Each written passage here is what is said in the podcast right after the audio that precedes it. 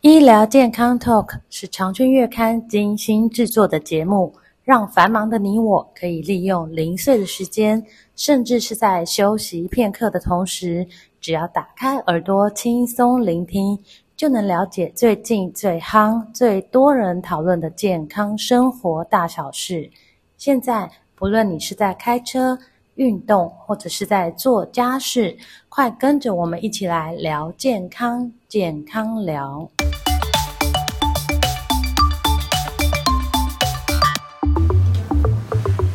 听众朋友们，大家好！一位经常需要搭飞机出国的商务人士呢，常常在下飞机之后发现脚部有水肿的状况，而且近半年来水肿的次数越来越多，而且情况也越来越严重，久久不能恢复，有时候甚至连鞋子都穿不下。那经过医师的诊断呢，发现是脚部的静脉瓣膜发生异常。那除了静脉瓣膜发生异常会引起水肿之外呢，还有哪一些原因也会造成水肿？那水肿的种类有哪一些，以及要如何照顾？那今天呢，请到国泰医院的心血管中心主治医师简少辅来跟大家谈一谈水肿。简医师您好，你好，是简医师想请问一下，什么是水肿？它的症状大概是怎么样？那水肿为什么大部分都在下半身？它的分类有哪一些呢？好，那我们先从水肿的分类开始哦。是，那其实水肿简单来说可以分成两大类，嗯，那一类是我们压下去，我们的皮肤它会有一个指痕的凹陷的水肿；是，另外一种呢是我们压下去，它不会有指痕凹陷的水肿。嗯那压下去不会有指痕凹陷的这一种是比较少见的。嗯那少见的这个压下去不会呃不会有凹陷的这种水肿哦，嗯它比较常见的原因是，比如说呃感染了一些蜂窝性组织炎，嗯然后造成我们的局部组织红肿热痛，那有一点水肿的样子。嗯那另外就是在双下肢比较常见，是因为甲状腺功能的异常，嗯而造成在我们小腿胫骨前面有一些水肿的状况。那压下去也是属于不会凹陷的这一种。是，但整体而言，压下去不会凹陷是比较少见。嗯那比较常见的是属于压下去会凹陷的这一种水对肿，这个好像比较常见嗯对，这哦是比较常见。那压下去之后会有指痕留在我们的皮脚的皮肤上面。嗯哼，那其实以水肿来说，主要是发生在四肢为主啦。嗯那以中枢型的水肿是中枢型的水肿是要水肿比较严重之后才会发生的。嗯那为什么脚的水肿比手的水肿要来得多？对啊，比较少听到人家手水肿主，要的原因是因为随着重力的关系，好，这种都是体内的水分过多，嗯对，那累积在我们皮下的组织，嗯好，哼嗯然后造成皮下组织开始肿胀，所以压下去之后，我们把这个皮下的水分挤到周围的组织里面去，所以它是，就产生了一个呃组织的凹陷。那会需手指放开之后，需要等到周围组织的水分再转回来，好，它的水肿才会慢慢的消掉。嗯，那手部比较少见的原因是因为我们手会活动。对好，手比较不受重力的关系，我们手会拿东西，会做事情，对好，所以手常常会会往上举，是好，然后往上举的时候，随着重力，我们的血液水静脉的分循环回流就会比较好一点。嗯但是大部分的时间我们都是坐着或者是站着，嗯那随着重力的关系，我们脚部的血血液这些水分都会聚集在下肢的静脉里面，嗯哼，那循环就会比较差一点。是，好，那静脉循环的回流哈，主要是靠我们肌肉的脚部的肌肉收缩。好，比如说需要走路、爬楼梯的时候，嗯哼，我们脚的肌肉收缩之后，会挤压我们脚部的静脉，是把静脉里面里面的血液慢慢的往上挤。嗯好，那静脉里面会有瓣膜，往上挤之后，这个瓣膜会防止血液继续因为受到重力的关系又往下流动。那慢慢的借由肌肉的收缩，把这些血液挤回到心脏里面去。好那这是脚部循环的一个生理机制啦。那我们刚刚提到说，诶，这种压按压下去会凹陷的这一种水肿啊，那它常见的原因哦，常见原因很多、哦，就是是像是比如说心脏衰竭，嗯心脏的功能不好，嗯造成全身体内的水分蓄积，而造成体内水肿。嗯那另外像是有肝硬化的病人，肝硬化原因像是有肝肿瘤或者是 B 型肝炎，或者是长期酗酒。嗯哦，肝硬化之后会造成体内的蛋白质的制造会变少，那蛋白质减少之后，这些水分也容易蓄积在这个皮下的组织里面。那另外像是慢性肾脏病的病人，体内的蛋白质会从小便里面流失掉，那跟肝硬化一样，体内的蛋白质减少，而造成这些水分会蓄积在皮下的组织，而造进而造成水肿这样子。是，那呃，除了这个疾病啊，刚刚提到心脏的问题，还有肝脏的问题，那是不是之前有一些人也会说肾脏不好也会有水肿的状就况？哦是我们刚刚有提到慢性肾脏病，对对对哦或者慢性是肾脏肾病病症候群，就是是蛋白质从肾脏里面流失很多，嗯，哦也然后蛋白会质不够之后造成全身水肿。是那，另外有一些像是一开始有提到的，哦我们前面讲的那一个 case，嗯也就是他是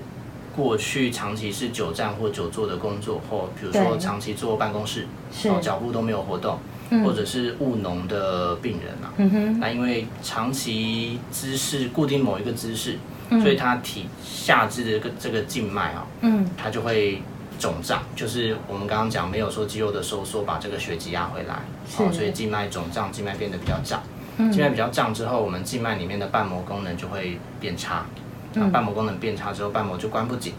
所以，就算他之后有走路，有把这个静脉的血液往上挤，但是是静脉关不紧之后，这些血液又会逆流，哦，所以又会积在脚部，造成脚部容易水肿。那这样子会造成局部的静脉的回流会变得更差。那更差久了之后，哦，这些静脉血液的蓄积就有可能在静脉里面产生血栓，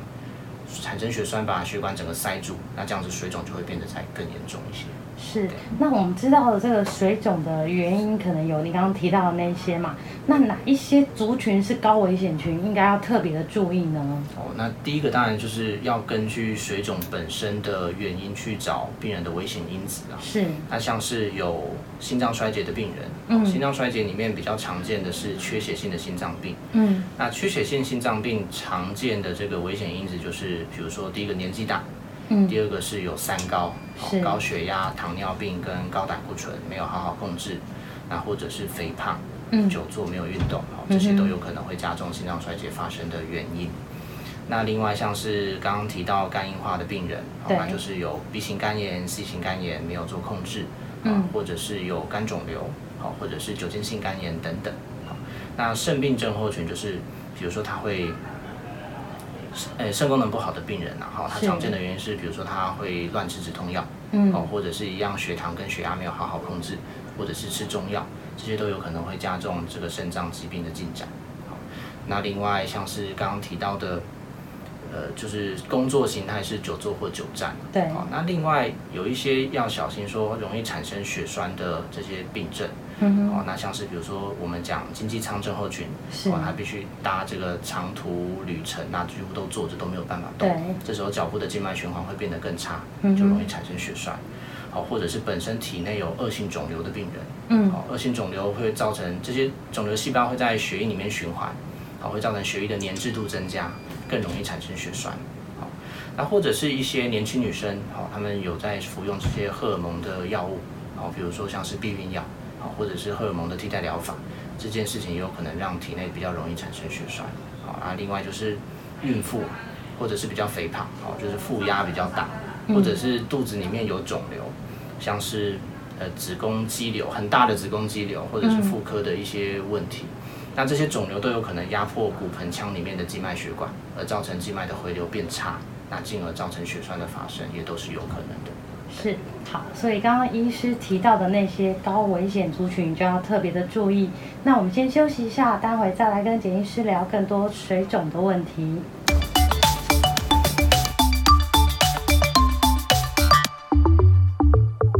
简医师，那请问一下，我们要怎么样自我评估我有没有水肿？那水肿它有程度之分吗？是我们压下去，然后久久都弹不回来，这个就比较严重吗？那如果不解决水肿的问题，会引发哪一些后遗症？引发哪一些疾病呢？好，我们先讨论一下怎么样评估水肿的严重程度。啊是，那第一个是我们可以看我们压下去我们的皮肤这个手指按压的指痕，它嗯恢复的时间。是，好，如果一压下去马上就回弹，那当然是没有问题。嗯那如果说随着压下去的时间回弹，要等待的时间越久，就是越严重。好，那比如说我们可以把它分几个级距，一个是压下去数秒钟之后就回弹，好，嗯那一个是压下去可能要等十到二十秒，那一个是压下去要需要到三十秒以上，那或者是最严重是压下去，那要好几分钟之后它才会慢慢回弹这一种。好，这是一种简单的评估方式。那另外呢，我们也可以评估说水肿的位置发生在哪里啊、因为脚有很多地方嘛，第一个是最常见是发生在足背，好、足背是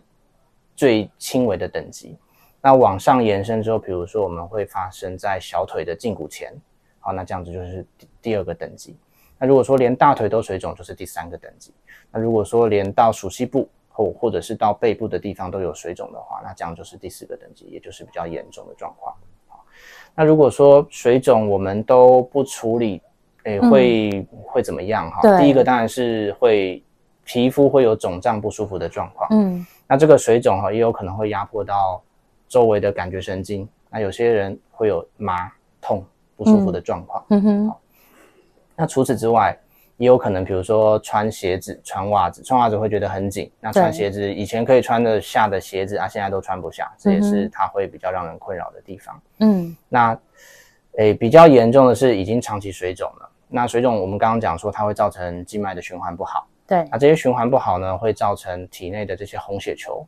在组织里面破裂，那产生色素沉淀，好，就会造成我们脚部的胫骨前面的地方会黑黑的，嗯会会比周围的皮肤看起来颜色就不对。那这个色素沉淀呢、哦不只是只有颜色上的改变而已，它也会造成慢性的发炎，啊，病人可能会觉得痒，那开始用手会去抠这些色素沉淀的地方，嗯那就会开始产生一些伤口。那产生伤口之后，它的循环不好，所以伤口又更不会好，它就会这个伤口就会越来越大，好，那就产生了这个诶溃疡的状况，那甚至是需要去做一些清创的手术，哦，以避免后续的感染这样子。是是，所以就是其实如果呃不去理会水肿的状况，它原先引发它水肿的那些疾病还是依然存在，呃是也也或许会更严重对。对，它本身的疾病可能会更严重，那也会造成下肢的组织开始发炎，慢性的发炎、溃烂，那产嗯生哼伤口，这些都是有可能的。是，好，那就是说呃，如我们要呃可以做哪一些事来降低或是预防水肿的发生呢？那当然还是要先看水肿本身的原因是什么。那对回过头来讲，我们最一开始讲的，嗯诶，压下去不会凹陷的这种水对肿，对对比较常见是蜂窝性组织炎。那对这种当然就是抗生素治疗。嗯哼那如果说刚刚讲的是甲状腺功能异常而造成的水肿，那当然是必须去看它是甲状腺的亢进或者是低下所造成嗯的，有不同的用药。嗯哼那如果是压下去会有产生凹痕的这一种水肿哈，那这种水肿呢，一样也是看它本身常见的原因，常见原因有四个，就是心脏衰竭、肝硬化、肾脏病，或者是静脉的呃脚部的静脉瓣膜功能异常。好，那心脏衰竭当然是要找心脏科的医生去做评估，他要看有没有这些心脏疾病的危险因子，像是血压、血糖、胆固醇等等，啊，有没有好好的控制？那另外就是多运动，然后不要吃太咸，好，每天要限制水分跟盐分的摄取，来减少体内的水分，进而减少水肿的状况。那如果是有这些肝脏的疾病的问题，像是有肝炎、病毒性肝炎或者是酒精性肝炎等等，也要按照它本身的状况来去做治疗。那肾脏的疾病也是如此。好，那大体而言都是要限制水分的摄取，好，不要喝太多水，以避免体内过多的水分蓄积在下肢的这个组织里面。好，那除此之外，我们还可以做什么？哈，其实很简单的，就是我们晚上睡前可以让，诶，应该说睡觉的时候啦，让脚稍微抬高一些，嗯，哦，脚高于心脏的位置，垫个枕头吗？对，垫个枕头，看每个人可以接受的程度。嗯是其实只要稍微垫高一些，它静脉回流的量就会比较增加。嗯哦哼，就比如说我们躺水平，嗯，然后脚只要稍微高过心脏的位置，哦这样，子只要就高可以过心脏就对可以了了，。哎这样子它的这个静脉循环的状况就会稍微有一些改善。嗯哼，那这是晚上睡觉的时候可以做的，是但白天我们就会起床嘛，起床之后对就会开始站或坐。对对那对，这时候可以考虑穿弹性袜。哦，穿弹性袜，那弹性嗯，蛙也有分成三种不同的等级啊、嗯哼那其实第三级是烧烫伤的病人在使用的、哦。嗯，那其实弹性蛙大家很诟病的一点是，它很不舒服。对哦，他穿甚至比如说有人穿大腿袜，嗯哦，大腿袜是完全拉不上去，这种也是有看过。嗯哦，哼，所以我个人的建议是，可以穿第一个等级最轻微的等级就好。嗯，那我们可以先穿到小腿，是，那原则上一天大概可以穿六到八个小时，嗯，也就是出门的时候使用。那活动的时候哎穿就好了。对对对，就是嗯要开始，比如说去上班，嗯的哼时候可以这样子穿。嗯好，然后回家之后就把袜子脱掉，让它休息一下是没有关系的。那弹性袜使用之后，大概也是需要三到三个月左右。好，那这样子会让我们体内的这个下肢的静脉循环会稍微获得改善。那已经破坏的瓣膜可能是没有办法恢复了，但至少它可以避免后续瓣膜变得更严重，好，或者是后续的水肿的发生。是，就是穿弹性袜可以阻止你的这个症状更恶化、对对更对严重这对样子对。所以就是说，如果呃民众有这个水肿的问题啊，就要赶快去看医生，看看是不是你原有的疾病有出了一些状况没有控制好。那在水肿的时候呢，就像刚刚简医师说，呃，睡觉的时候可以把脚稍微抬高一点点，高过心脏。那平常可以穿这个加压袜，来这个呃，就是让水肿的情况比较缓缓解。好，那我们今天谢谢简医师跟我们聊这么多关于水肿的议题，谢谢。好，谢谢。